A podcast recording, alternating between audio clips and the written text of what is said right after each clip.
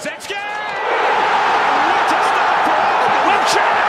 That was just wonderful to watch. Olá a todos, bem-vindos a mais um podcast do, do, do Arsenal Portugal, podcast número 24 de análise à vitória por 1-0 um, do Arsenal frente ao West Brom. Uh, o jogo realizou-se ontem um, no, no, Emirates. O único gol do jogo foi marcado já perto do final, uh, 4 minutos dos 90, por Olivia Giroud. Um, o Arsenal regressa assim às vitórias depois de duas derrotas seguidas contra, contra Everton e, e, Manchester City. E na minha companhia para o podcast de hoje tenho, tenho o André Mestre, o Miguel Marujo e o André Taborda. Uh, Bem-vindos aos três. Um, André Mestre, uh, mais, se calhar, se, calhar, mais uma exibição pouco conseguida, um, mas, mas o mais importante foi conseguido, foi o regresso às vitórias dos três pontos, não foi? Sim, sim, depois de, de, daqueles dois resultados que foram muito maus, a derrota contra o Everton e com o Manchester City, era essencial ganhar este jogo e acabámos por conseguir. Acho que ia ser, sabíamos que ia ser um jogo difícil, que o West Brom, quando, quando vem jogar fora, fecha-se muito bem, é uma equipa que defende muito bem. Talvez nós pudéssemos uh, ter conseguido marcar mais cedo. Também tivemos ali umas bolas ao poste e alguma, o guarda-redes deles, deles esteve muito bem, mas acho que tivemos, acreditámos sempre que iríamos conseguir marcar o gol, não desistimos e acabámos por ser premiados lá perto do fim. Eles não, não me lembro de nenhuma ocasião de gol que eles tenham, tenham tido, por isso a vitória é absolutamente justa e justificada. Uhum. Uh, Miguel, bem-vindo. Um Achas que o mais importante foi conseguido que é a vitória ou achas que, que, que a equipa ainda tem que melhorar uh, mais uh, a nível exibicional ou, ou, ou, assim vai, vai, vai ser difícil uh, conseguir rivalizar com, com, os adversários mais diretos? Não, em, em, todos os jogos o que importa é a vitória, nem que seja. Aliás, o, o Chelsea não, não faz exibições nada por aí além. Ganha, agora este último não ganharam zero mas já, já tinham dois ou três ou quatro resultados seguidos a ganhar um zero sem jogarem nada especial.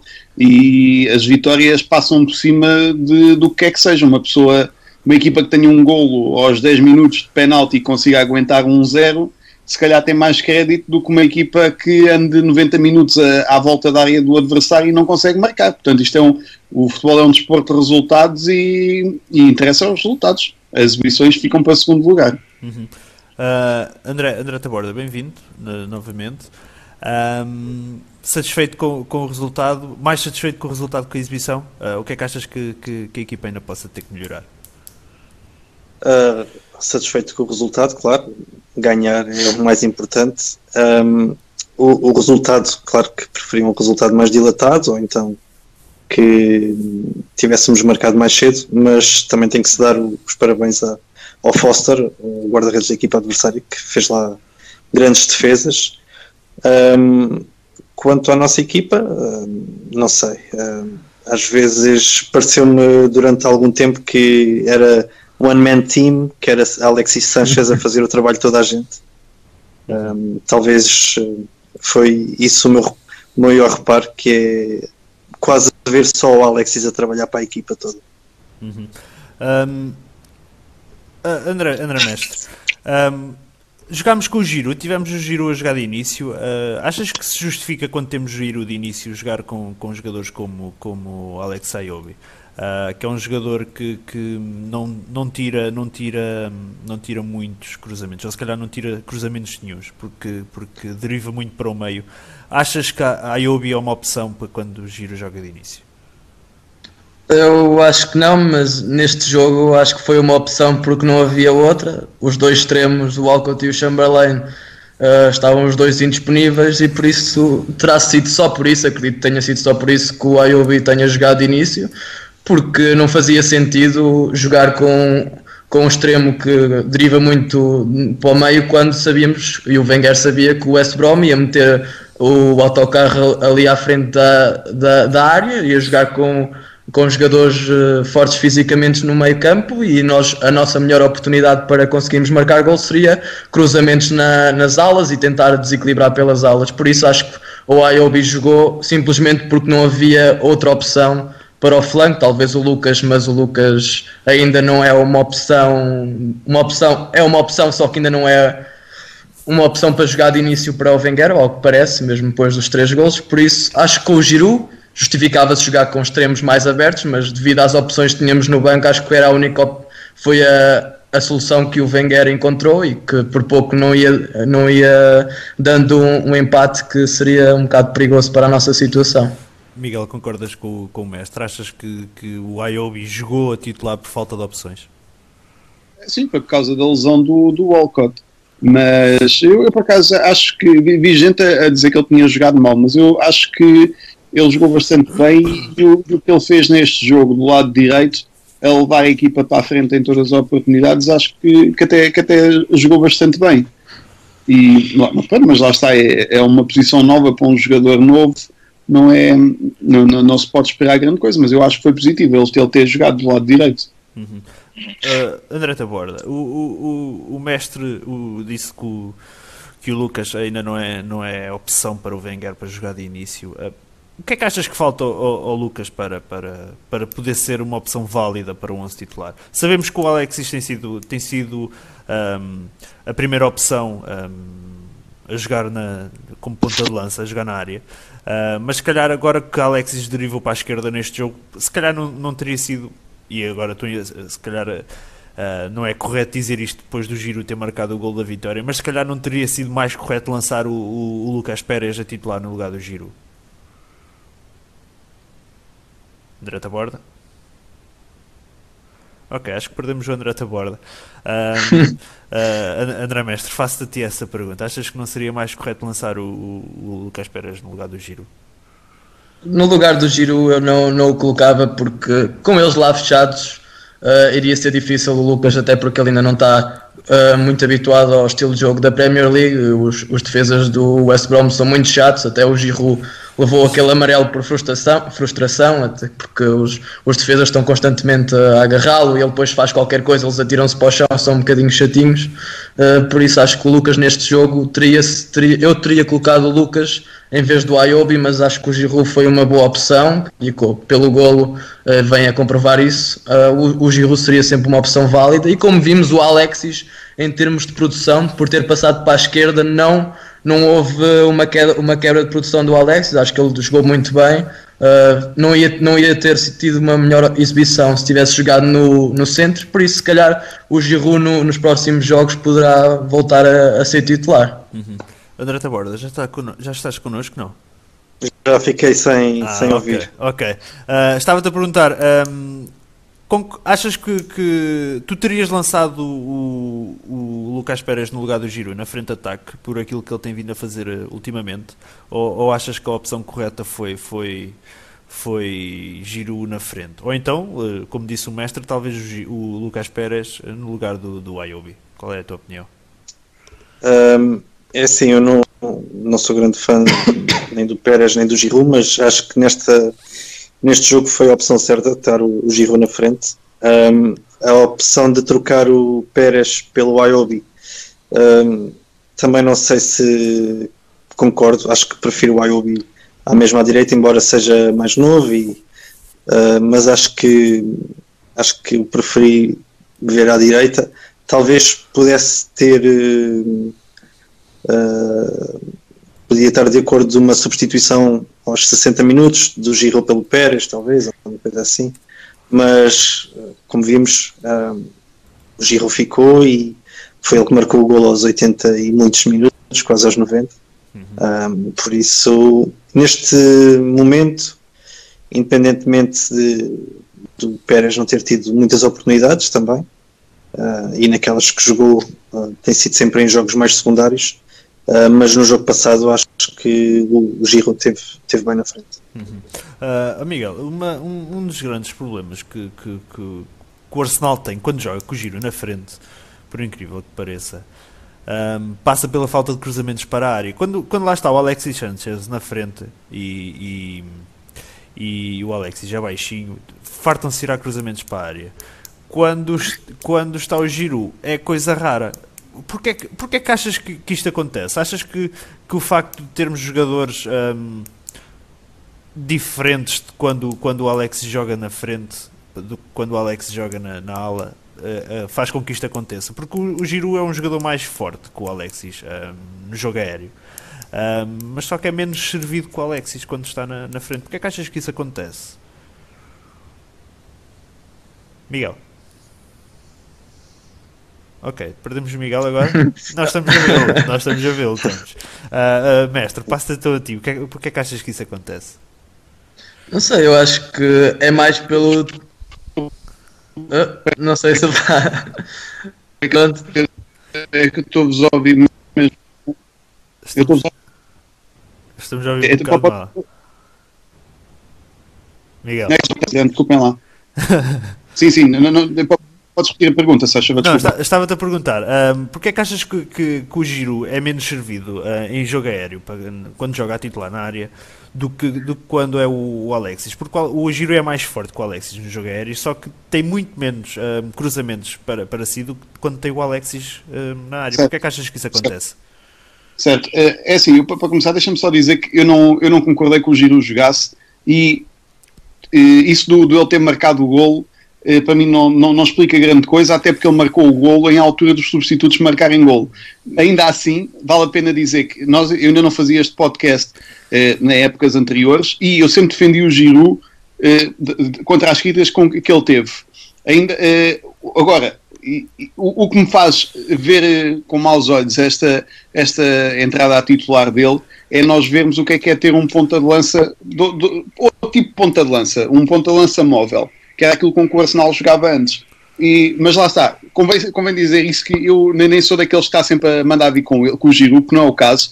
Ainda assim, eh, as coisas que ele fez este jogo, depois de ver a atitude do Alexis lá à frente, eu tenho muito pouca paciência para, para aquelas fitas que ele, que ele faz. Eh, porque, é que, porque é que ele não, não tem tantas bolas metidas? Não, não faço ideia, mas isso é, passa um bocado pela construção do jogo do Arsenal em que, enquanto, enquanto houver tempo útil de jogo, tenta-se criar jogadas para, para, penetrar na área. Agora, quando o tempo começa a, apertar, quando, quando começamos a ficar sem tempo, é que começamos a lançar bolas para a área para ver se dá alguma coisa. Acho que tem mais a ver com isso, mas. Uhum. Uh, André Mestre, qual é a tua opinião sobre isso?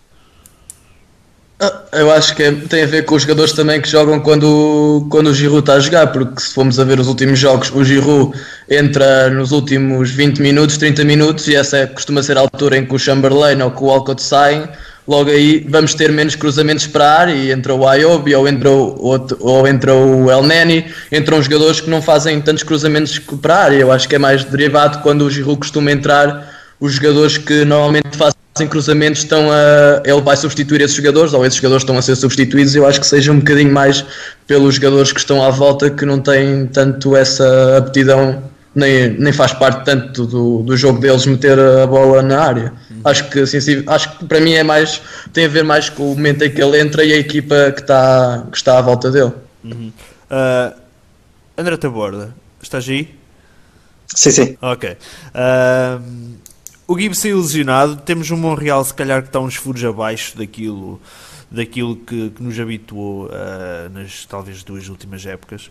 Um, achas que temos obrigatoriamente que ir ao mercado para, para, para reforçar o lado esquerdo da defesa?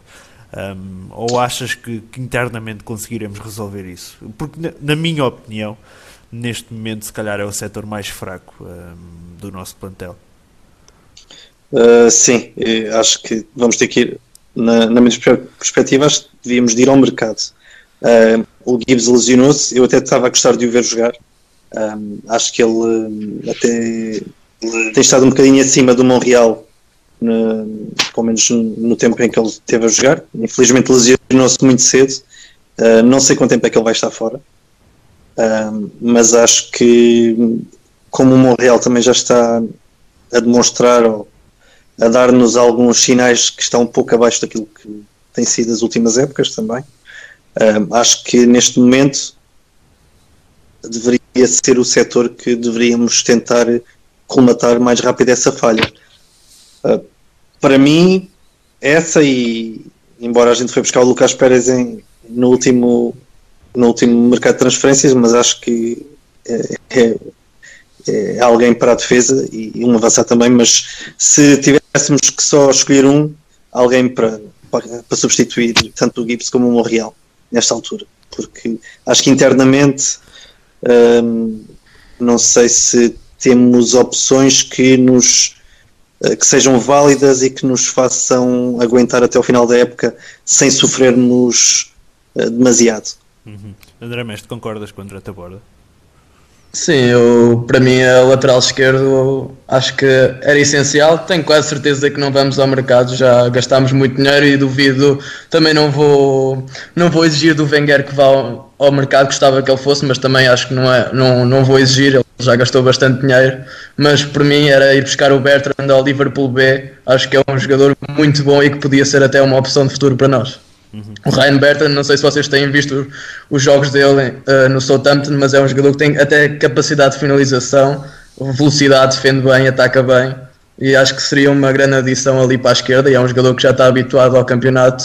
O mais difícil seria mesmo ter que desembolsar 20 ou 30 milhões por um lateral, mas sim, acho que seria essencial ir uh, buscar um jogador que seja uma alternativa, não uma alternativa, ou que seja mesmo um jogador que vá roubar o lugar ao Montreal Uh, e ao Gibbs, apesar de eu achar que o Gibbs está à frente do Montreal e que foi pena mesmo a lesão, porque ele até estava a jogar bem no pouco tempo que, que jogou. Agora para a frente, acredito que não, que não venha ninguém. Mas sim, a, a lateral esquerda é, é, é, como tu disseste, a parte mais fraca do nosso, do nosso plantel. Estavas a falar de. Estavas com medo, não, não, não acreditavas ver o Arsenal desembolsar esse dinheiro? Epá, posso dizer que o Arsenal desembolsou 20 milhões pelo Callum Chambers, portanto não, não me admiraria, não me admiraria que, que se, se, fosse uma opção válida para, para o plantel que, que, que pagassem por isso. Uh, Miguel, tu que eras um, grande defensor do Gibbs uh, nesta, nesta época e que querias muito vê-lo a ser utilizado no lugar do Montreal.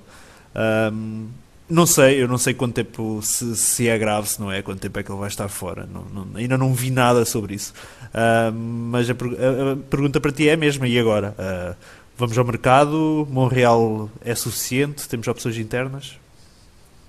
já agora deixa-me só dizer, o, o Callum Chambers acho que foi 16 milhões de libras, mas o Arsenal só pagou 10 na altura, os outros 6 milhões é com, é com desempenhos dele, incluindo ir à seleção A inglesa. Hum. E, relativamente também à seleção A, o, se eu não me engano, o Ryan Bertrand é quem anda a ser chamado quando o Gibbs agora deixou de ser, desde o meio da época passada. Exatamente. Acho que é o Ryan Bertrand que é, vai é, à frente. É, ele. É, é assim, aquela, aquela opção do, do Ricardo Rodrigues, do, que, que se tinha falado no verão, aliás, antes de estar a, estar a dizer estas coisas, eh, deixa-me dizer que não acho que, que, que vá ser comprado um defesa esquerda agora em janeiro. Nós já comprámos, o Monreal acho que chegou em janeiro, o André Santos também chegou em janeiro, já, já comprámos defesas esquerdas no, nos últimos tempos, eh, nesta altura.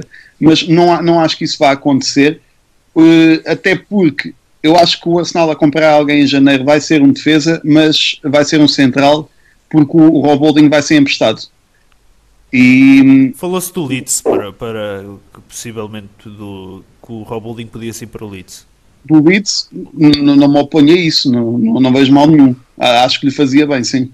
Mas, mas é, única, é, é por sair um que eu acredito que vai entrar o, o defesa central. Talvez um, um tipo mais experiente ou assim, mas, mas lá está, não, por isso eu não, vejo, não penso muito na questão do defesa esquerdo, porque acho que não é, não, não é uma coisa que vai acontecer. Uhum. Um, Miguel, tenho aqui mais, mais uma questão para te fazer. Um, no final, um, o que é que afinal aconteceu no final do jogo entre Lucas, Pérez e, e Gabriel?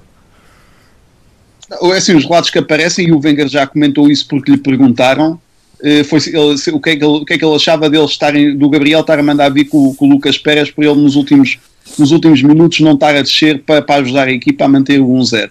Eh, e, e, o, e o, o, o, jornalista que, que, que, pôs a dizer isso, porque isso não foi captado pelas câmaras, eh, pôs-se a dizer que ele, eles foram para o túnel ainda a refilar. O que foi captado pelas câmaras foi o, o Lucas Pérez a refilar com o Ramsey quando ele falhou aquela oportunidade em que o Foster lhe tirou a bola dos pés. Agora, lá está, não sei. Há, há, há, imagens do, do, Gabriel junto com o Lucas Pérez, e o Gabriel não tem muitas imagens, até nós vimos aqueles vídeos que eles às vezes põem no Arsenal, o Gabriel está sempre ao lado do que é, do, do que, é que está a acontecer, porque ele não, ainda não percebe inglês, eh, e vê-se que há imagens nos treinos dele a sorrir com o Lucas Pérez, e o Wenger, para explicar isso, disse que eles são os dois muito amigos, por isso.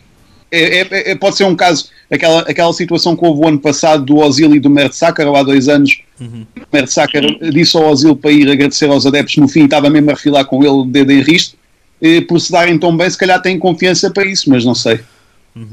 Ahm, André Mestre, ah, mais, uma, mais uma pergunta para ti sobre, sobre o, o futuro do, do, do Arsenal.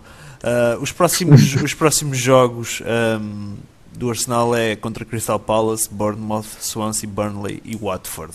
Estes jogos são os que antecedem o próximo jogo com o Chelsea. Ahm, isto são jogos que, seja em casa, seja fora, são todos jogos em que temos altas condições para, para, para vencer.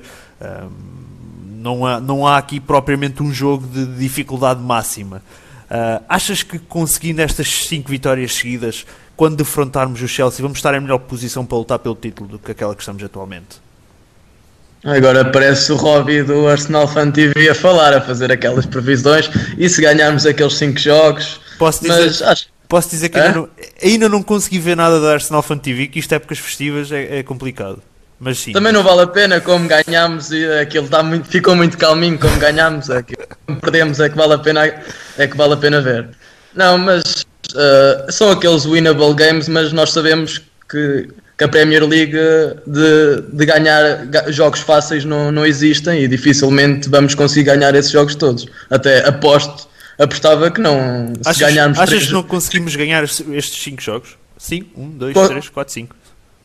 Conseguir até conseguimos, mas sei que vai, hav- haverá sempre um jogo em que vai, vai haver qualquer coisinha, vamos entrar um bocadinho pior, os outros vão, vão, vão entrar um bocadinho melhor e vai haver um empate, talvez uma derrota. Ah, Eu acredito que não conseguimos ganhar esses, esses, esses cinco jogos. Temos melhor equipa que essas cinco equipas, mas acho que dificilmente vamos conseguir ganhar esses cinco jogos, mas também acredito que o Chelsea, tanto o Chelsea como o Liverpool e o Manchester City também, não, também vão perder pontos nas próximas jornadas. Agora isto vai começar a apertar estes, estes próximos três jogos, quatro são é complicado, as equipas não vão estar no, ao seu melhor nível fisicamente. Por isso ac- acredito que todas as equipas vão perder pontos e pode ser que nós consigamos perder um bocadinho menos que os outros. E agora com este Liverpool-Manchester City que vai, que vai haver agora na próxima jornada também vai ser um resultado importante para nós, para, para conseguirmos voltar a, a ir eh, para segundo lugar. Mas acredito que não vamos conseguir ganhar esse- esses cinco jogos, por isso não vou pôr eh, essa, essa hipótese de conseguirmos ganhar os cinco jogos. Mas claro que se por acaso acontecer essa, essa, essa coisa de nós conseguirmos ganhar os cinco jogos, acredito que estaremos em boa posição e depois ganhando ao Chelsea, uh, que já é pedir muito, ganhar seis jogos seguidos, uh, e teríamos, uh, estaríamos num, numa boa posição para, para lutar pelo título, mas acredito que vai ser muito difícil e vamos, vamos esperar, não vou fazer previsões de, desse tipo. Uhum. André Taborda, hum, concordas com, com o André Mestre? Achas que vai ser difícil o Arsenal conseguir hum, vencer os próximos 5 jogos, que apesar de serem equipas acessíveis eh, para, para a nossa qualidade de jogo, achas que vai ser difícil? Sim, acho que concordo com ele. Acho que vai ser difícil, embora sejam equipas acessíveis, mas se a gente às vezes vir, é com as equipas mais acessíveis que por vezes baixamos a intensidade da guarda e empatamos e às vezes até perdemos. Um, o, que, o que faz com que também acredito que, que os cinco jogos seguidos seja difícil vencer. Um, também acho que os outros também vão, vão começar a, a travar, uh, tanto Chelsea como Liverpool, como City, como United e o não sei se o Chelsea vai continuar a conseguir uh, a sua senda de apenas vitórias, já vai em 12, por isso também não sei se vão continuar. Uh, acho que do Arsenal, pelo menos a um empate ou até uma derrota, acho que, que vai acontecer. Uhum. Uh, para concluirmos esta análise ao jogo com West Brom, uh, Miguel, melhor em campo para ti? Um, Granit Xhaka. Granit Xhaka, André Mestre. Sinceramente, nem, nem tenho o homem de jogo, mas se calhar uh, gostei muito do Coquelin, apesar de, de ter de ser um jogador mais defensivo, acho que mostrou muita vontade e até conseguiu ter impacto no último terço. Mas sim, o Granit Xhaka, pela quantidade, fez mais de fez cerca de 140 passos, falhou uns 7, uns 7 passos, por isso talvez tenha sido o homem, o homem do jogo. Uhum. André Taborda, para concluirmos, melhor em campo. É, Alexis Sanchez, para mim, é o motor de tudo e viu-se, é imparável e, e quer sempre, quer sempre ir atrás, quer sempre tudo. E para mim, acho que também gostei do Chaka, mas neste, neste jogo acho que Alexis Sanchez foi mesmo incansável, como sempre. Aí temos Miguel já a mostrar a sua camisola de Granit Xhaka. É nova, É nova, é nova, não é? é novinha. É, é dessa época. Ah, sim, desta época tem que ser, não é? Para ser o Chaka. Ah, não sei, ele, ele faz aquelas previsões, ele se calhar já sabia que o Chaka vinha na época passada, ele se calhar já, já tinha essa informação, por isso não sei. ok, vamos, vamos olhar aqui para a jornada 18 ah, da, da Premier League, esta jornada do Boxing Day. Ainda, falta, ainda está um jogo por realizar e é um jogo que poderá trazer muitas dificuldades ao Tottenham. O Tottenham vai ao St. Mary's para defrontar o Southampton, é amanhã às um, 8 menos um quarto. Mas entretanto, olhando, olhando assim para os principais adversários do Arsenal, tivemos o United que venceu em casa o Sunderland por 3-1. O Chelsea uh, recebeu em casa o Bournemouth e ganhou 3-0. O Arsenal ganhou 1-0 e o City foi ganhar 3-0 uh, ao Hull City. E hoje, uh, há pouco, terminou há pouco o Liverpool.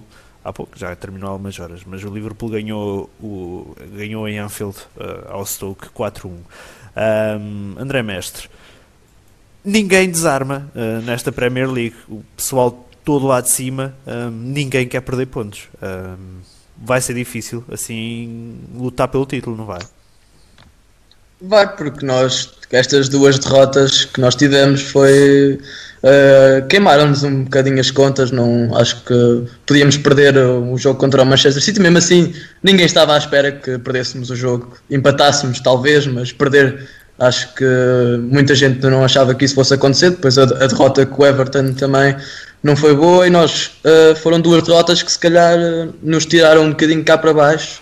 As outras equipas agora, quando nós uh, descemos um bocadinho de forma, foi quando as outras equipas começaram a, a, a ganhar os jogos e vão todas em, com bons resultados, apesar do Manchester City jogar contra o Hull, pronto, é uma vitória que toda a gente esperava e o Hull está, está num mau momento. O Manchester United começa a ameaçar-nos um bocadinho se nós Uh, se não lutarmos pelo título, o United pode ameaçar-nos ali o quarto lugar, juntamente com o Tottenham, apesar de achar que o United agora está a praticar um futebol uh, mais atrativo e está a conseguir uh, melhores exibições, será uma, uma maior ameaça do que o, o Tottenham, mas agora este jogo contra o, do Liverpool contra o Manchester City acho que vai ser um jogo super interessante, vai, tem potencial para ser mesmo um grande jogo e também vai ser muito importante para nós. E se nós fizermos, ganharmos o nosso jogo, vamos voltar ali a, estar com, mais ou menos com os mesmos pontos que eles. E, e se o Chelsea também começar a perder um, dois jogos ou empatar dois jogos, também vão começar a tremer e fica tudo em aberto. Isto pode mudar tudo muito rapidamente por isso, como, como o Manchester City teve mal e nós estivemos bem, agora estamos nós, tivemos nós um bocadinho pior e o Manchester City está melhor. O, o Chelsea já teve mal depois quando perdeu contra nós 3-0 e agora está numa senda de 12 vitórias. Isto, esta época não há uma linha, não há uma linha muito, muito reta, isto é altos e baixos e nós quando, quando, quando importar nós vamos ter que aparecer e, e que e, e, ter aqueles pontos que muitas equipas se calhar vão perder em alguns campos e nós temos que ter a certeza que vamos lá buscar os três pontos. Mas é, é difícil este ano fazer previsões porque está tudo muito equilibrado e é muito complicado fazer previsões, mas tenho, tenho confiança que, que as outras equipas também vão baixar, vão ter períodos piores. Uhum. Uh, André Taborda, isto vai ser. Achas que a Premier League vai ser decidida? Um ao detalhe, porque isto ninguém perde pontos, ou, ou, ou quem perde pontos habilita-se a ficar eh, muito para trás, que foi como aconteceu ao Arsenal, que, que ora, numa semana estava em primeiro, uh, com um jogo a mais, ok, mas estava em primeiro, uh, e de repente cai para quarto lugar com duas derrotas seguidas. Isto vai ser se calhar decidido ao ponto. Um, o que é que tens a dizer? Achas que isto ninguém desarma? É, é, é, ninguém desarma e, e, como disseste, quem perder habilita-se a ficar para trás e se calhar já não conseguir apanhar o comboio. Até porque hum, já tivemos em primeiro e agora estamos em quarto porque tivemos alguns jogos estivemos piores. Como o mestre também disse, o Chelsea também perdeu connosco e agora está com 12 vitórias. O Liverpool ganhou-nos ao início e depois às vezes também já empatou e já perdeu. O City também teve aquela altura que uh, acho que foram seis ou sete jogos em casa que empataram. Um, tam, por isso, quem não, não se mantiver no topo e com a cabeça no prémio, uh, basta perder um e, e habilita-se a ficar para trás. E eu, eu acho que será uma corrida muito renhida, a não ser que o Chelsea continue a ganhar sem parar e aí pois. acho que eles estão com 6 de avanço neste momento sobre o Liverpool. Eles têm 6 pontos de ah. avanço sobre o Liverpool. Tem 46, o Liverpool tem 40. Uh, eu só não queria passar para 2017 e, e estarmos em quarto, porque começa-se sempre a ver os mesmos memes e as mesmas imagens, as mesmas piadas. Um, mas uh, acho que vai ser, como sempre, muito bem disputado e vai ser uh, até até, até quase ao final, se calhar vamos estar a ver ali quem é que, quem é que vai ser mesmo campeão. Espero que seja assim, porque se formos ver que em fevereiro ou março já há alguém que está muito avançado, já não tem, já não tem piada. Uhum. Provavelmente não seremos nós. se houver alguém muito avançado, provavelmente não seremos nós. Sim, também pode ser esse o caso. Miguel, um, tua rápida análise desta jornada 18 da, da, Premier League, que falta terminar com, com o Southampton Tottenham até amanhã. O Southampton Tottenham, acho que não acho que vai, vai haver grande dificuldade para o Tottenham, porque o Southampton é, são, são muito amigos deles. Uh, o Tottenham vai, vai, vão ver se o Tottenham não lhes dá 2 ou 3-0. Uh, e... É para apostar, é para apostar. amanhã, vou meter, amanhã vou meter no placar, a sério. Amanhã vou meter no placar 10 euros no Tottenham, a ver o que é que não, Eles são, são, são, muito amigos uns dos outros. E, é, mas não sei, a jornada, pronto, é isso. As equipas de topo continuam a ganhar todas, é, mas no plano geral das coisas, ainda a posição vai no adro e ainda vai mudar muita coisa. Uhum. Uh, eu estou aqui a abrir Olha que o Tottenham ainda tem uma odd de 2,5, pá, olha que ainda, ainda dá dinheiro. Atenção. vamos lá ver. Vamos lá ver. Olha que o, 10 euros. Se o Miguel o diz, eu acho que vou lá meter nota. Não sei porquê. O Miguel isto é, não costuma isto é falhar nessa. Não isto é dado, isto é dado. Eu digo, eu digo isto sem a saber que não tem responsabilidade nenhuma. Se eu começo a ter responsabilidade.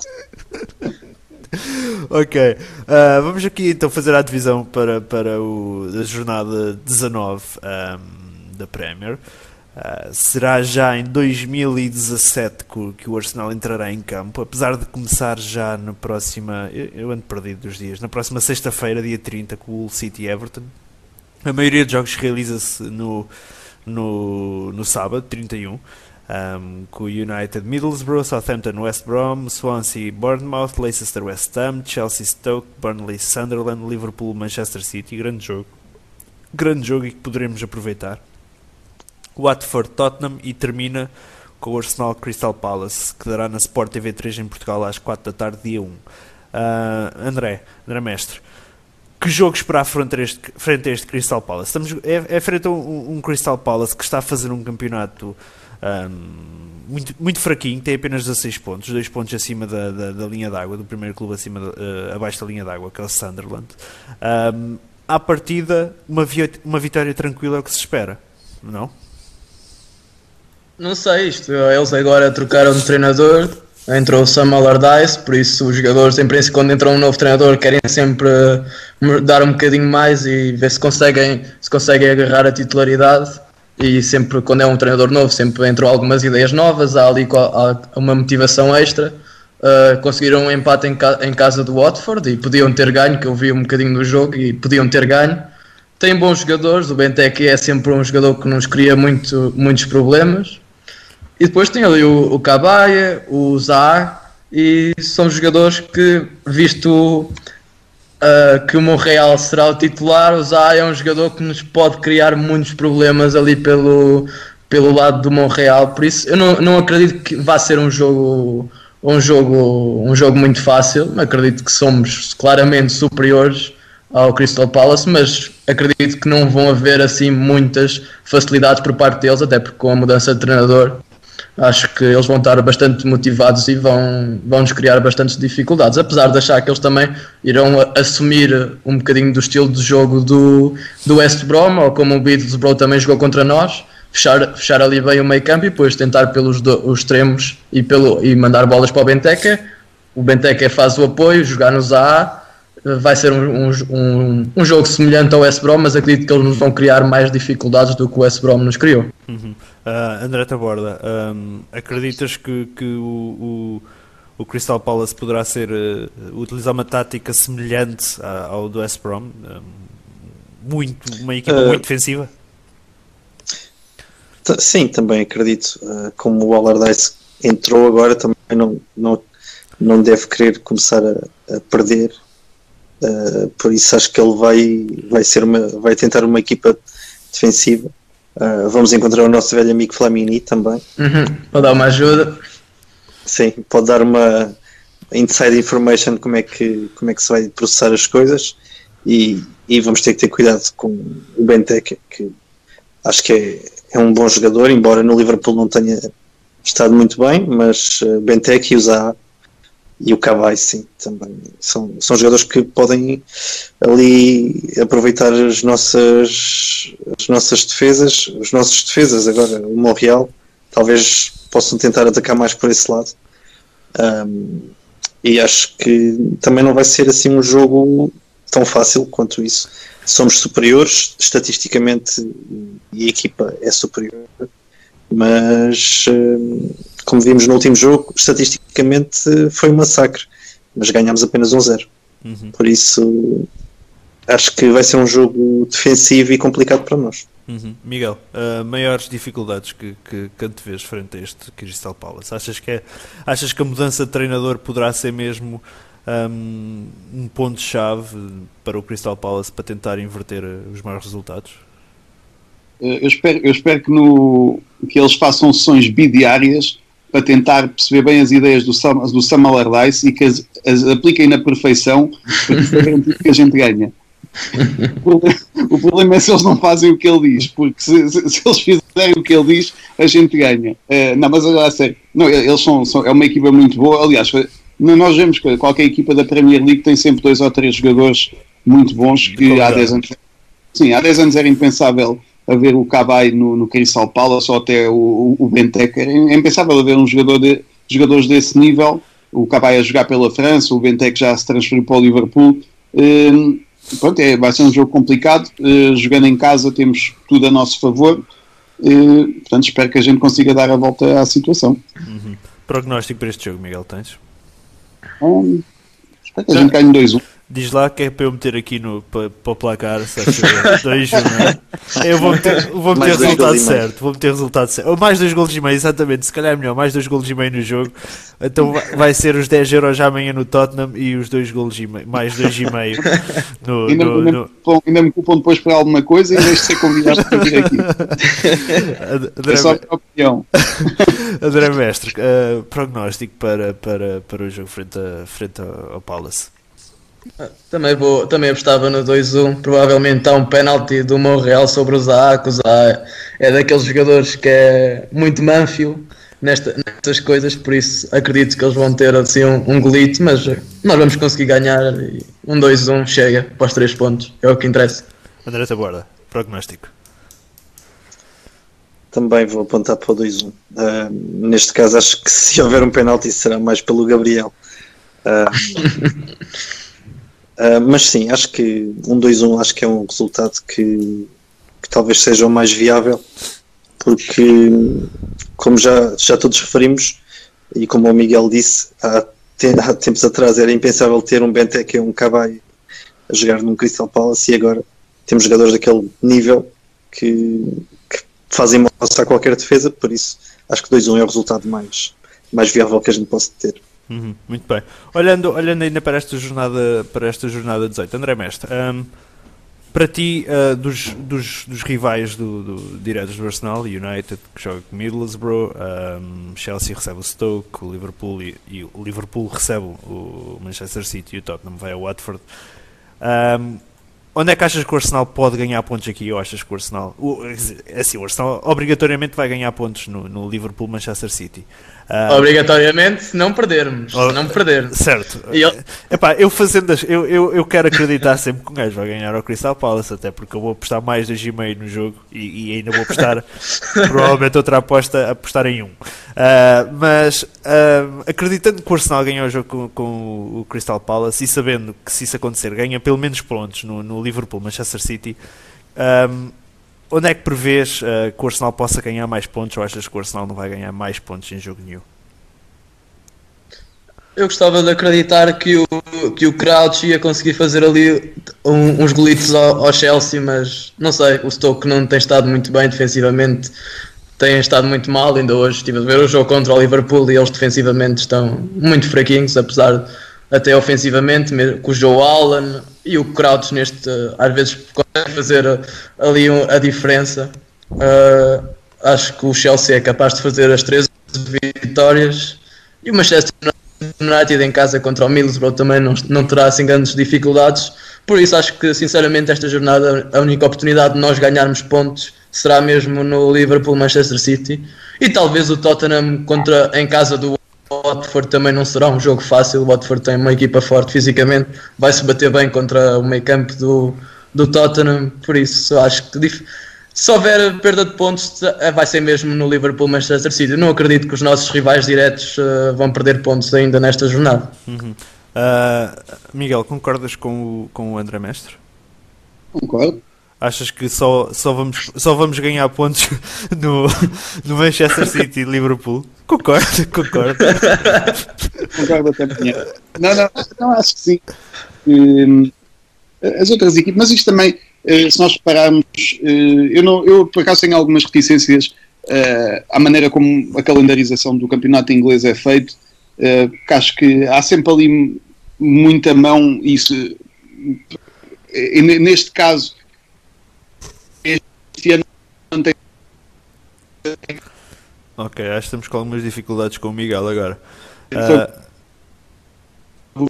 Agora, de outros anos, eh, quando eles estão na Europa, é a mesma coisa. E, e não sei, acho, acho que há ali qualquer coisa muito. Está difícil uh, a, ver, ouvir o Miguel. Uh, André Taborda, um, a tua, tua antevisão para esta jornada um, de fim, fim de ano. Opa, parece que o Miguel não nos está a ouvir a nós. Miguel, estás aí, não? Se calhar não. André Taborda, uh, a tua divisão nesta jornada da Premier League? Temos a sorte de agora jogar oh. em casa. ok. Depois jogar o mal fora, não é muito. Miguel, uh, nós não ouvimos se calhar nada, nada do que tu disseste. Nada. Ouvimos só o final desculpa, é que eu estava a ouvir mesmo, estava a ouvir também muito mal, tudo com um arrasto. Eh, eu estava a dizer que a maneira como o calendário é feito em Inglaterra, para mim lança muitas suspeitas. E já há uns anos para cá, os grandes, quem beneficia disso mais é, é o Chelsea. Vai ser difícil. Pois vai. Vai ser assim difícil. Travou novamente. É. Mesmo neste ano, sem competição. É mesmo difícil. A equipa do descanso. Desculpem lá. Uh... Não, pa passa à frente e pode. Ok, ok, vamos passar ao André Taborda. André Taborda, a, a tua divisão desta, desta jornada da, da Premier? Acho, acho que, como já, já, já foi referido, acho que o único jogo que poderemos ganhar pontos será mesmo no City contra o Liverpool. City Liverpool, certo? Sim. Uhum. Liverpool. Uh, Liverpool City uh, em Anfield. Sim, Liverpool City. Acho que será o o único jogo que a gente pode tentar aproveitar, se, como o, mestre referiu, se ganharmos, porque temos que ganhar mesmo. Uh, temos que obrigatoriamente ganhar e, e talvez uh, a, o melhor resultado para nós talvez fosse um, um, empate entre as duas equipas e nós, uh, nós ganharmos. um ponto para cada uma e nós tentarmos ganhar três para, estarmos mais equilibrados juntamente aos lugares cimeiros. Uh, quanto aos outros, uh, às outras equipas, acho que não te vejo assim grande, grande perigo de, ou grande diferença que eles vão perder pontos. United, Tottenham, Chelsea, acho que esses todos vão, vão cumprir e, e vão ganhar. Uhum. Uh, Miguel, estás Sim. a ouvir em condições? Estás. Estavas a dizer que, que, conseguimos apanhar aí que o calendário beneficiava sempre o Chelsea. Explica melhor essa tua ideia. Sim, é assim, se vocês repararem, pronto, eh, há o azar para o Liverpool e para o City de eles jogarem nesta altura, que é um jogo difícil. Nós, não é muito mal termos o jogo em casa e depois irmos jogar fora ao Bournemouth. Mas não faz absolutamente sentido nenhum que o Chelsea, estando, sendo a equipa que está fora da Europa, eh, que, tenha, que seja eh, quem tem mais, mais dias de descanso entre estes jogos. Eles vão ter mais dias de descanso até ao final de janeiro do que qualquer outra equipa em Inglaterra. E isso não faz sentido nenhum e é uma coisa que já, já, eu já, já reparei nisso nos últimos 5 ou 6 anos, acontece sempre esta questão, em que aquilo que são tradicionalmente os jogos difíceis deles, o, o, os, grandes, os jogos difíceis fora, é sempre em, em março, abril. Enquanto que nós, os jogos difíceis fora, se pararem, levamos logo com eles no, em, outubro, em outubro, novembro. E eu, eu, a mim costuma acreditar que seja possível haver tantas vezes esta sorte eh, sempre para o mesmo lado. E nós, o, o, ano passado, o calendário não foi muito mau, este ano também não é mau o calendário, mas os, os três anos antes, antes deste eram péssimos calendários em termos de organização de jogos. E, aliás, e, e este ano vai, vai ser mau aquela a questão do, se não me engano, é o segundo, uh, uh, um, o jogo fora da Liga dos Campeões contra o Bayern. Temos só jogos fora depois com, com o Chelsea, com o Chelsea não. Temos uma série de jogos fora complicados e a mim custa-me a perceber como é, que, como é que isto acontece como supostamente sendo sorteio. Uh, Deixa-me aqui conferir. Uh, Sim, nós em fevereiro jogamos com o Southampton fora, depois jogamos com o Liverpool fora. Nós temos o primeiro Isso. jogo com o Bayern fora. Um, ora bem, isto começa com Jogos fora. Swansea fora, uh, o último jogo de janeiro, uh, fora é com o Swansea, a 14 de janeiro. Depois jogamos Burnley e Watford em casa. Chelsea fora a 4 de fevereiro. Uh, depois jogo a seguir fora, 15 de fevereiro, com o Bayern. Vamos ao Southampton, vamos ao Liverpool, recebemos o Bayern. É isso. Tem aí uma sucessão de jogos que não é fácil. Compare-se, por exemplo, aquilo que, que, aconteceu quando nós estávamos a ter vitórias é que andávamos a jogar só contra equipas mais fracas.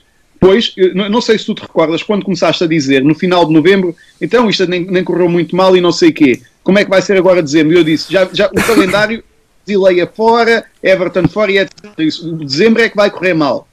E, e é, é, que se nós formos ver, por exemplo, que, onde é que andam os jogadores do Bayern e etc. a esta hora? Andam a fazer torneios de futsal, andam a fazer não sei o quê.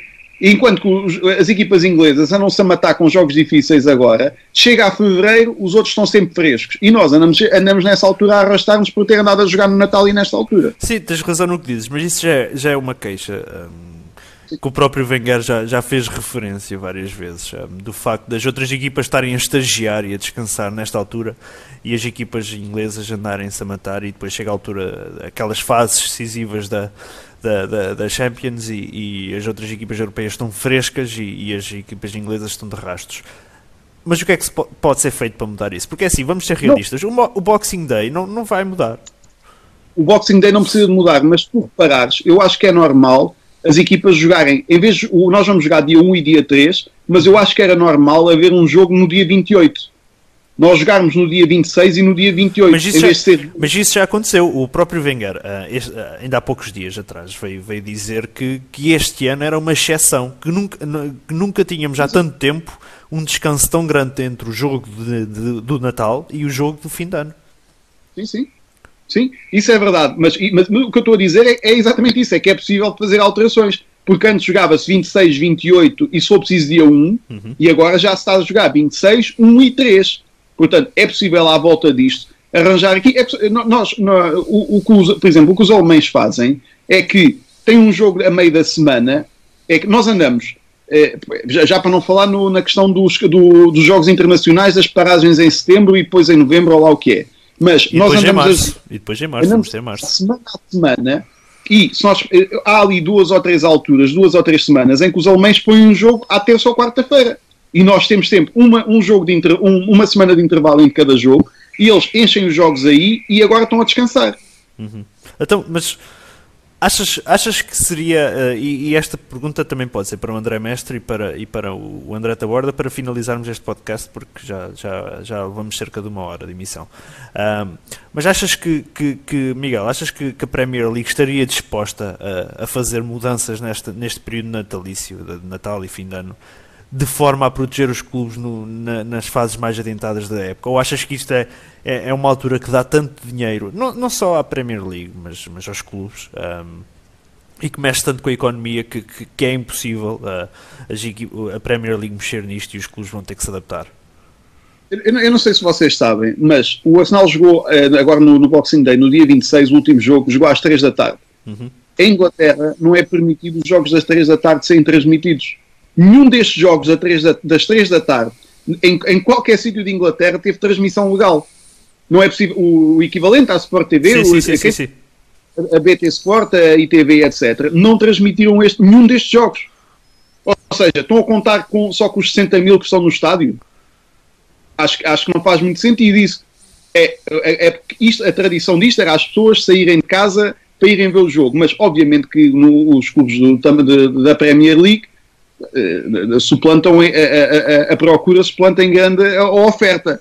E os jogos nem na, nem na televisão estão a ser transmitidos legalmente. Eu não eu é é assim, se, quer- se queres que eu diga em relação ao futuro da Premier League, eu aquelas conversas da Superliga Europeia, eu acredito que isso em 5 anos está, está feito. O, e o, Achas, o Arsenal, achas, achas que, é, que, é, que é- vai, ser, vai ser o futuro? eu, eu acho que é péssimo, mas acho, acho que é irreversível. Neste momento é irreversível isso acontecer. Pronto, e lá está. Eu não concordo, mas a- acho que não, não, há, não há volta a dar a isso já. Pela e que é maneira como E o que é que acontece? são envolvidos. E o que, é que acontece, o que é que acontece à Liga dos Campeões? É que eh, se tivermos uma Superliga Europeia, a Liga dos Campeões deixa de fazer sentido. Na minha opinião, deixa de fazer qualquer sentido. Mas, mas, mas, o, o- o- mas isso é pa- exatamente para combater a Liga dos Campeões. eh, eh, A, ser, o- a ideia disto é pôr o poder nos clubes. Porque neste momento os clubes estão sujeitos às regras da UEFA. E os clubes querem ter poder, já que são eles que atraem todas estas coisas, querem deixar o, o- que o poder esteja na UEFA e passe para os clubes.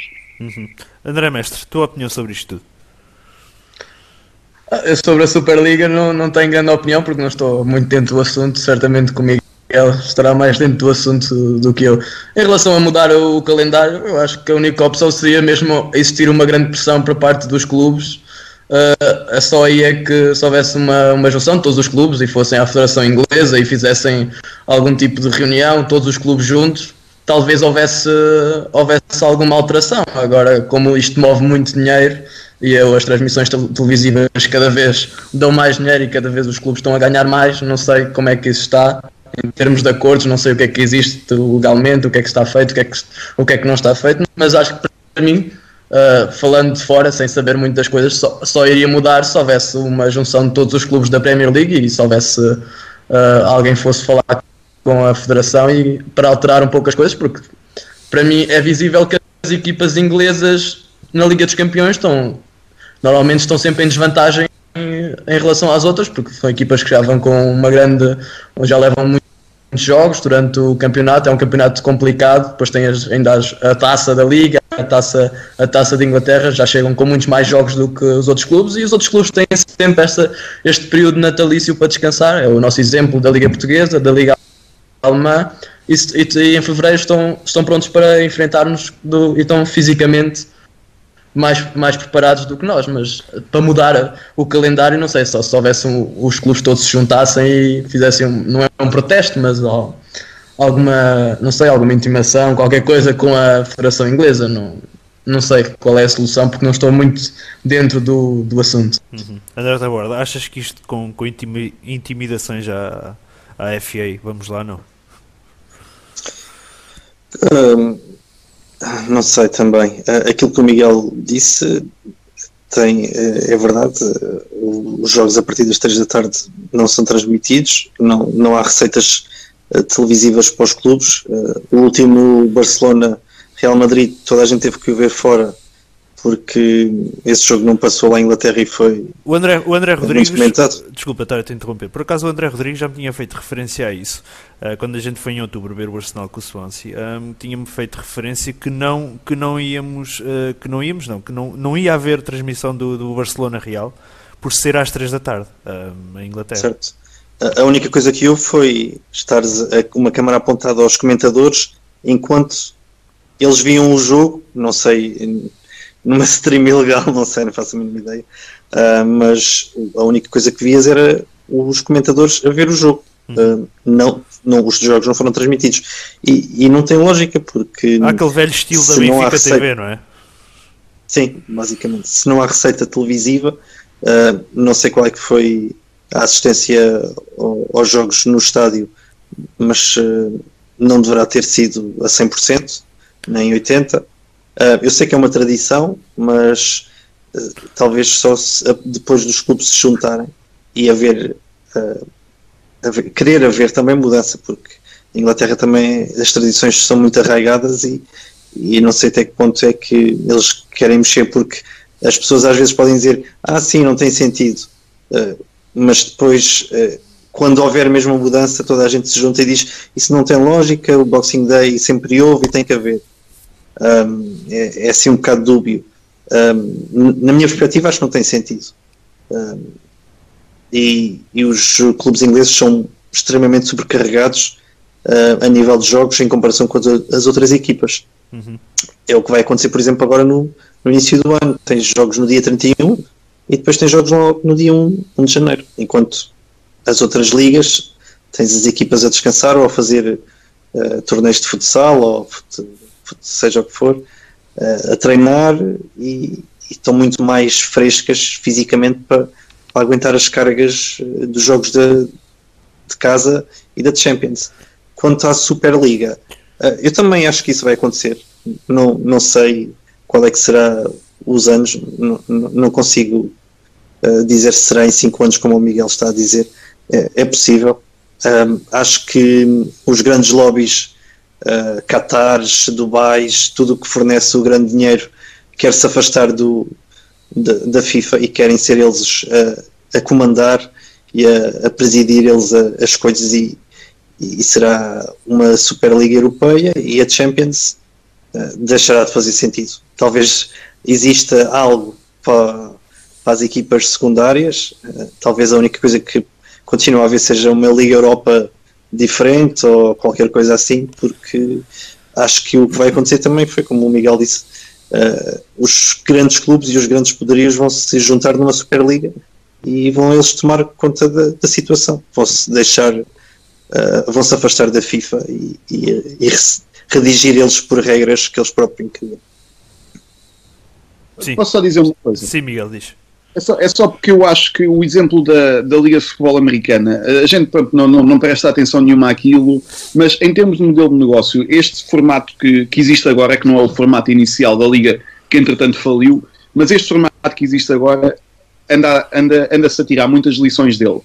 E agora falta pôr a, pôr a parte prática. E obviamente isto para nós é, é absurdo, esta maneira de ver as coisas, mas nós até se repararmos, uh, o, o Arsenal é, é vítima disso, é o, o nosso dono é americano, o nosso diretor, uh, o nosso diretor, o, Ivan Gazidis, uh, também é americano, foi um, uma das pessoas que esteve à frente da MLS.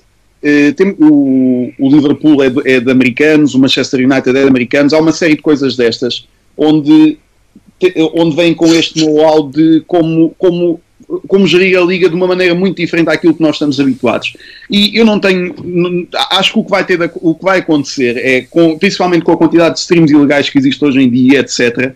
É um bocado como como se pode comprar, por exemplo, uh, das duas uma, ou por exemplo, aquilo que acontece na NBA, em que tu compras o acesso para todos os jogos da época da NBA TV, no teu computador vês o, segues a tua equipa, ou então aquilo que acontece, no, por exemplo, na Malásia, na, na Austrália, etc., onde tu compras na televisão os jogos da tua equipa.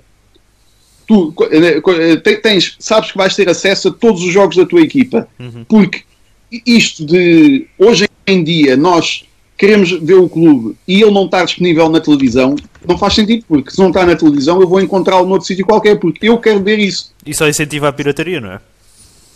Mas eles eles têm noção da quantidade de, de pessoas que existe a, a ver os jogos ilegais e, e isso é fundamental. É todas, a- todas as histórias que existem de pessoas em África a ver os jogos, de miúdos no Brasil a ver os jogos no computador, é to- todas, todas essas histórias, isso só é possível por causa dos streams ilegais.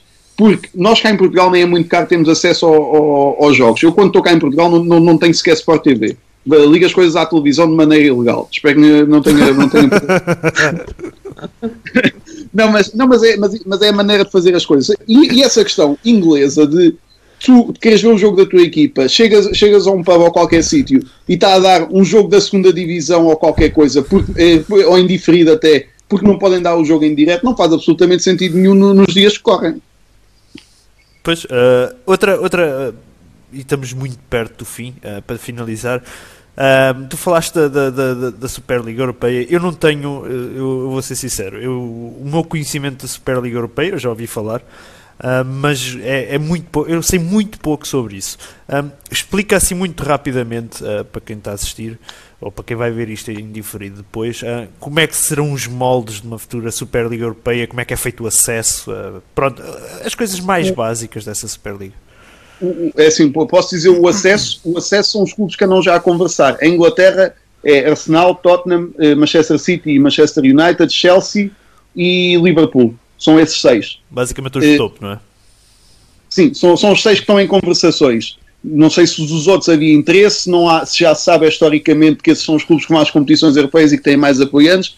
Esses são os clubes que estão em, em negociações.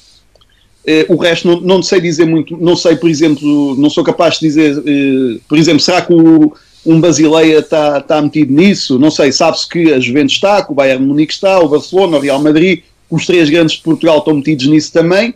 Agora, a, a- a primeira vez que isto aconteceu, eh, eh, a primeira vez que ouvi falar disto já foi há vários anos, porque foi uma ideia que já que o David Dame tinha, e foi uma coisa que foi apareceu nos jornais ingleses, eh, dos, de- dos clubes ingleses a juntarem-se para falar disto, para eles todos em conjunto levarem essa oferta às reuniões com, com os clubes internacionais. Depois da, da- ascensão de- destas coisas do PSG e etc., isso aumentou ainda mais. E, e e eu, eu sei que também um dos clubes também tem muito interesse nisso é a Juventus. Isso é que aume- aumentou o, o ritmo disto. E a- a- as coisas que vão aparecendo nas notícias, mesmo o, o Bayern, o, o- o- não, não sei se é o Rumaniga ou lá quem é, quem é que está à frente dessas coisas, eles na Alemanha falam abertamente disto e a maneira como eles falam do assunto é, é por isso que me leva a dizer que isso é uma, é uma coisa para o futuro muito, muito breve. E nós está, eu não concordo, mas, mas pronto. André, André Mestre, hum, se olharmos hum, no caso de uma futura Superliga Europeia, hum, se calhar olharmos para, para, para, para a Alemanha, os adeptos do Bayern, se calhar nem se, nem se importam, não é? Tipo, porque o Bayern praticamente que domina a Liga Alemã. Se olharmos para a Itália, se calhar os adeptos das Juventus também não se importam. Mas o que é que vai acontecer em casos tipo Premier League, em que, em que hum, se, saem, se estes seis clubes que são os principais clubes de Inglaterra saem, o que é que vai acontecer à, à, à Liga Inglesa? Pois eu não sei, eu não, não sei o que é que, o que não sei se o Miguel tem essas informações ou sabe disso. O que é que aconteceria? Estes clubes ah, saíam completamente da, da liga dos seus países, é? Basicamente, Sim, sim, sim, sim. basicamente deixam de jogar aqueles campeonatos. Sim, sim. Sim, deixa- deixa-me só dizer uma coisa, desculpa lá, é, desculpa estar a falar fora de vez, é só porque me lembrei, tá- como comecei a, dizer inicialmente aquilo do, do modelo americano, e uma das coisas eh, para que entra isto é para haver controle sobre os salários dos jogadores, para haver tetos salariais controlados, como existe nos Estados Unidos, e Existe na NBA, lado, na própria NBA também existe. Aliás, os jogadores, eu sei, por exemplo, no caso dos Santo Antonio Spurs, para quem acompanha, os jogadores mais antigos, tipo uh, Tim Duncan, baixaram os seus vencimentos para o clube poder contratar Sim, outros jogadores que neste momento são melhores e, e- e para respeitar o teto salarial. E acho que seria algo muito positivo no futebol europeu. Sim, sim, sim, é, isto, é, é, este também este governo não dá, mas pronto, isso uma das questões é os, o, o, o, co- o- haver um teto salarial para, para as equipas, onde se diz, vocês têm 400 milhões por ano, eh, todas as equipas têm 400 milhões por ano, ou seja, temos nós, tem o Real Madrid, pronto, todas as equipas partem com isso, agora têm de gerir isso como bem entenderem, Ou- e lá está, o que, vai- o que é que acontece com isso? Combate-se ao mesmo tempo a questão dos agentes e etc. Porque um jogador chegando a um, a um- a um clube desta Superliga passa a, ter de pensar na equipa dele. Ou seja, é, é, por exemplo, pegando no exemplo da NBA, LeBron James, quando foi para os Miami Heat, o Dwayne Wade, que já lá estava, baixou o salário dele e ele, o Chris Bosh e o Dwayne Wade passaram todos a ganhar entre 21 e 23 milhões por ano para conseguirem acomodar três super estrelas numa equipa. Pronto, e, e acontece este tipo de coisas. E, só- e a outra coisa que acontece também é a maneira como o- as viagens acontecem das equipas. Ou seja, nós vemos, por exemplo, eh, a possibilidade de, liga- o, o basquete faz isso, que vai jogar uma ou duas vezes por ano na Londres, mas, por exemplo, a, a- a NFL faz um jogo por ano em Londres, acho que agora já vão fazer dois, mas faz um jogo por ano em Londres e dizem que o único motivo de não, não existir já uma equipa de futebol americano em Londres é só por causa das condições dos impostos e etc. Eu acho que o presidente do, do Tottenham queria, queria, queria criar uma, uma, uma equipa americana. ah, Sabe- Sabes parece. quem é que é dono de uma equipa de futebol americano? é, o, É o dono do Arsenal. O dono do Arsenal, mas eu tenho ideia que o Daniel, Levy queria, queria fazer. É possível. Que mudou a equipa para Los Angeles, ou seja, eles vão, eles vão atrás do dinheiro. E, Rams, não é? Sim, eh, sim, era o St. Louis e agora é os Los Angeles outra vez. Rams, E, é, acho que é Rams. Ou seja, que é estes assim, tipos vão atrás do dinheiro. Nós estamos a falar de pessoas que estão já metidas no futebol inglês ao mais alto nível, por isso não é de admirar que eles, tenham, que eles tentem controlar as coisas desta maneira. Uhum. E lá está. Porquê, porquê é que a gente não ouve, falar, não, não ouve falar disto abertamente ainda em Inglaterra e, que- e cá em Portugal também? É porque isto vai contra organização que existe atual. Não, não, não convém estar a mostrar isto em conflito. Mas quando as pessoas começarem a disparar cada um para, seu- para os seus lados e estas equipas começarem a sair, pronto, lá está, eles, eh, é uma mudança drástica e tem de ser tudo muito bem planeado. E vai, vai matar é completamente os campeonatos, não é? Isto... Há os campeonatos, mas acontece outra coisa. Se reparares, nós somos portugueses e estamos a falar de um clube inglês. Ou seja, isto é uma realidade atual é da- do mundo globalizado. Sim, e isso, isso vai acontecer cada vez mais. Ah, para, para finalizarmos, porque já, já passámos há muito o nosso tempo, André Taborda, ah, para te dar a palavra, ah, as tuas últimas considerações sobre uma possível Superliga Europeia. Um, eu, eu estava só aqui a pesquisar e encontrei aqui a lista que a Talksport fez uh, há relativamente poucos, uh, poucos meses sobre uma possível Liga Europeia. Uh, havia 15 clubes garantidos, 5 ingleses, 3 italianos, 3 espanhóis, 3 alemães e um francês. Um, e depois haveria 9 possíveis participantes de outras ligas em, em que se englobava o Benfica e o Porto. Uh, alguns, o Ajax e o PSV da Holanda, o Galatasaray, o Celtic e o Atlético Bilbao. E, e, depois também havia alguns que eles saberiam que não ia entrar mesmo nesta Superliga, Tottenham, West Ham, Everton, um, assim como o, o, já foi considerado, um, assim, se, porque eu também acho que vai acabar por acontecer, um, e se for como o Miguel também estava a especificar, uh, todos os clubes terem o mesmo valor, uh, isso também vai, no sentido, vai acabar por uh, ajudar. Vais, vais ter uma liga em que todos têm o mesmo pé de igualdade, não é como agora que alguns só conseguem comprar os jogadores de 5 milhões e os outros conseguem comprar os jogadores de 100 milhões, mas de qualquer forma iria acabar com as outras equipas uh, secundárias. Uh, ias ter a Superliga e, e, depois seria pouca assistência que iria estar atenta a, aos restantes da Liga Portuguesa, aos restantes da Liga Espanhola, aos restantes da Liga Inglesa, Italiana. Uh, não sei como é que isso seria depois gerido, mas eu acredito que isso vai acontecer em breve e, e vamos ver como, quais é que serão os moldes em que a Superliga será feita. Uhum. Isso, isso, poderá dar um, um, um, bom assunto de discussão, um, porque não fala só do Arsenal, mas fala também muito do Arsenal e daquilo que poderá ser o, o Arsenal no, no, no, futuro e, e, que se calhar está mais próximo do que, do que muita, muita gente imagina. Uh, para terminar este podcast, quero só uh, dar aqui um, uma nota uh, que o Arsenal fixou mais um recorde na Premier League neste jogo frente, frente ao West Brom. Uh, o Arsenal tornou-se o primeiro clube a, a marcar um, em todos os jogos uh, contra, contra um, um, um, adversário.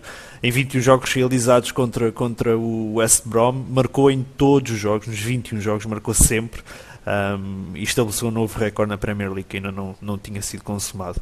Uh, agradeço a presença do, do, do André Mestre, do, do, do, Miguel Marujo e do André Taborda. Um, acho que foi um podcast muito produtivo. Acho que vamos, vamos tiramos daqui assuntos como a Superliga Europeia que vão, que vão, que vão dar muito que falar no futuro e que certamente iremos falar mais disso no futuro. Uh, mas agradeço, agradeço a vossa presença, agradeço quem esteve desse lado uh, a assistir. E regressaremos agora à partida. Um, o Arsenal joga dia um, talvez dia 2 ou dia 4 para fazermos o rescaldo, se calhar, a um ou dois jogos, depende, mas isso depois sairá no nosso Facebook. Não deixem de acompanhar o nosso Facebook para, para estarem a par de todas uh, as novidades do, uh, e a atualidade do Arsenal. Um, e, e, então regressaremos ou então dia 2 ou dia 4, eventualmente, para, para analisar os próximos jogos. Um, até lá, a pedir Arsenal.